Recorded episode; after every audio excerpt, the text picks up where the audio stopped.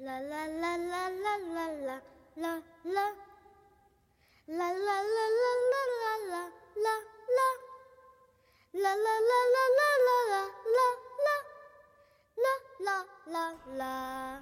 在我们小的时候，大人们嫌弃某个孩子笨，都会说：“你怎么蠢得跟猪一样？”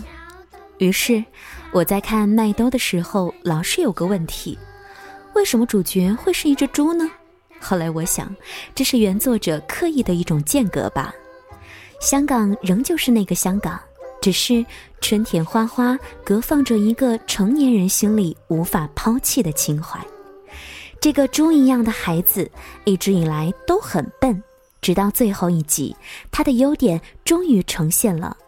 他唱起歌来，花溅泪，鸟惊心，春风亲吻我，像淡淡淡淡塔，点点春雨阵，像蒲蒲菩提子，小青蛙蹲蹲，像顿顿顿顿蛋。风亲吻我，像淡淡淡淡塔，水面小蜻蜓，跳淡淡淡淡点点头，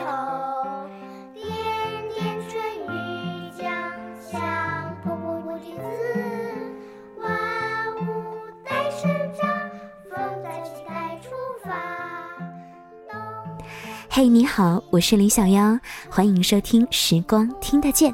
在听节目的过程当中，欢迎你关注我们的微信公众平台，直接的搜索“时光听得见”，或者是拼音输入“时光听得见”加数字一。今天节目当中，我们来重温一下麦兜的精神吧。没错，愿你满足于做一个幸福的吃货，就像那一只呆呆萌萌的小猪麦兜一样。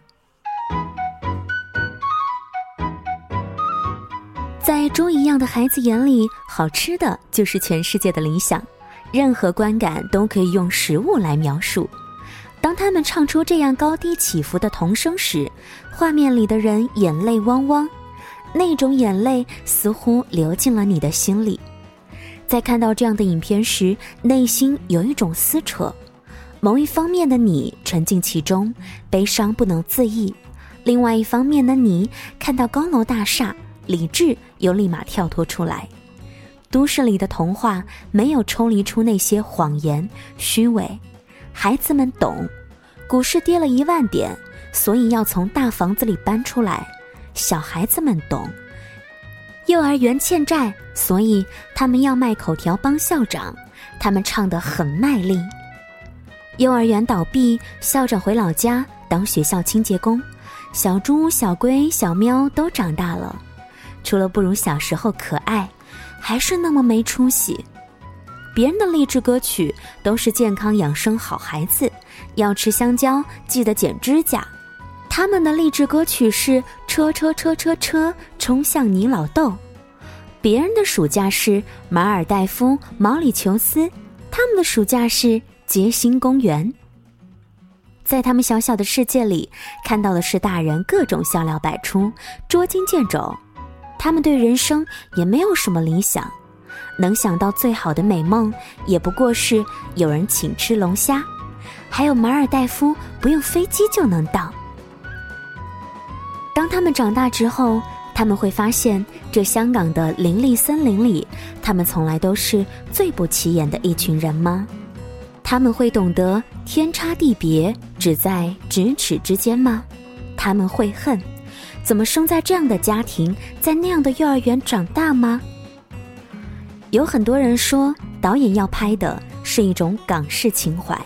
然而，港式情怀何以能让那么多听不懂粤语的人为此伤怀感动呢？记得之前我一直以为是个喜剧，直到最后一集，我才明白，喜剧和悲剧不过是一念之间。所谓的悲剧是。活到一定的年纪，你看到那云泥天坠，梦想什么的，远不如一块最亮的猪腩肉实在。你始终没有机会翻盘。但是转念一想，做只猪有什么不好呢？吃饱喝足，总还是买得起隔壁的菠萝包和鱼丸面。牙好，胃口好，身体倍棒，吃嘛嘛香。这未尝也不是一出喜剧啊。年少总还是好的，因为至死不肯相信，就真的没有出头之日了。等到长大之后才知道，人与人果然是有分别的。只是到那个时候，好好安身立命，笑哈哈吃饱喝足过一生。谢丽文的港式情怀里，没有英雄，没有逆转大翻盘，有的只是脚踏实地，不肯相信眼泪的香港。我爱的男人。曾经，我希望他是一个与众不同、顶天立地的人。后来，我不再这么认为了。在他疲惫、迷茫、疑惑的时候，我只想对他说：“亲爱的，你慢慢来，我们的路还有很远。”我爱的孩子，如果他是麦兜一样的孩子，我也不再难过了。中一般的孩子，做一个合格的吃货，一定会幸福很多吧。你呢？是否也是像小猪麦兜一样的吃货，并且满足于吃这件事情呢？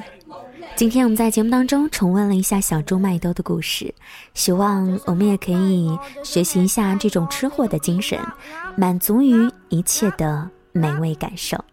谢谢你的收听和关注。节目之外呢，欢迎大家通过我们的微信公众平台“时光听得见”，或者是拼音输入“时光听得见”加数字一，找到我们，并且实时的来给我们进行留言吧。